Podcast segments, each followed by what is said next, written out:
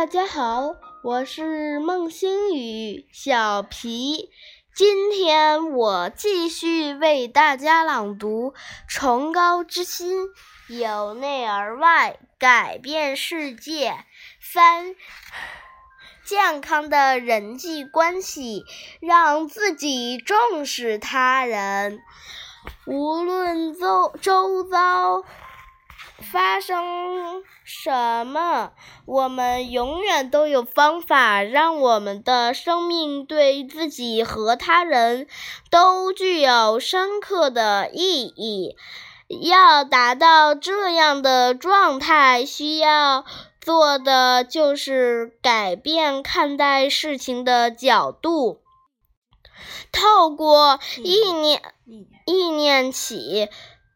相互依存的法则，我们就能够把对自我的认知扩展到超越自身和呃身体和经验的狭隘范围范围，将所有和我们生命有关的一切包含在内。如此，我们的视野就能够超越自身的目标，也把他人的目标同视同自己的目标一样，欣然含纳在内。当对自己的关注和对他人的关注能够协调时，我们的生命就得到了平衡。如果觉得生命不平衡而空洞无意义，我们通常也。我们通常也会注意到自己的人际关系也变得不健康。既有仔细的思维，我们如何面对他人和自我，我们就能够建立并。享受健康的人际关系，人际关系，以由此，我们就能学会培养温暖而真正有意义的关系。虽然佛教的哲学和心理提出了许多。心理学提出了许多关于人际关系的广博描述论述，不过，我想极有直接的经验来探。讨这个主题，而不是透过一些理论。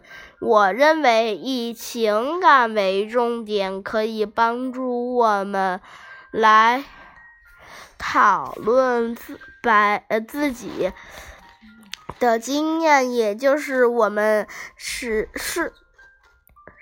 实际上是如何在感受和经验我们的人际关系。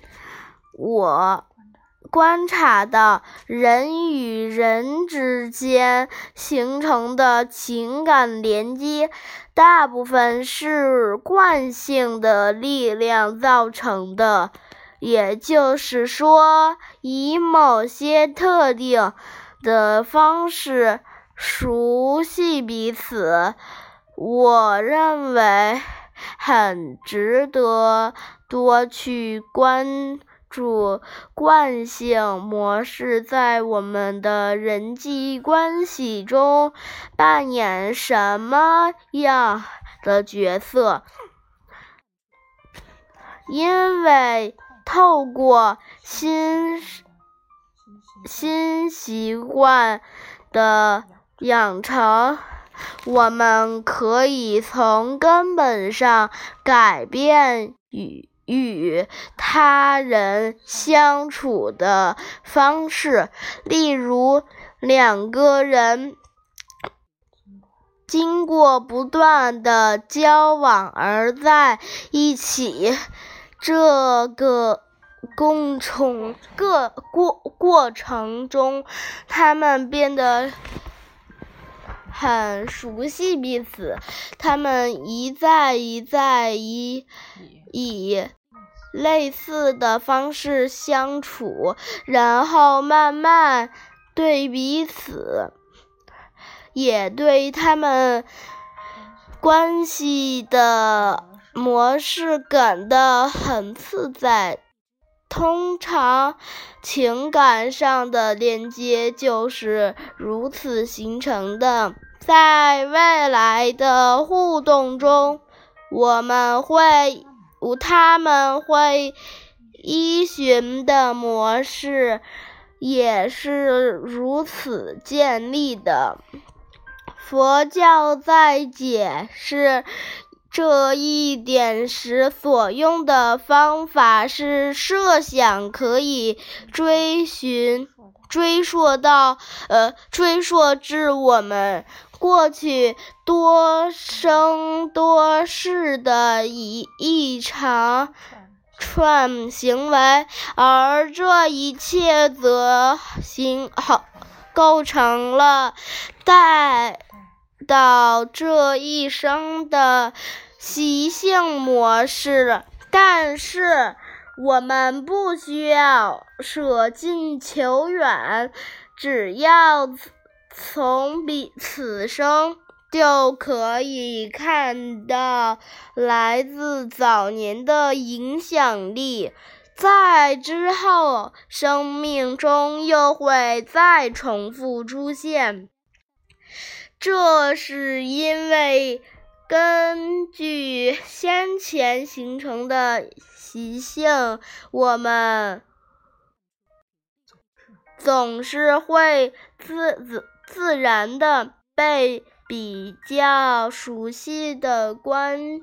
系所吸引，单纯的惯性也强烈影响了我认为那些食物会让哪些事物会让我们觉得习性以习以以常习以为常的看法。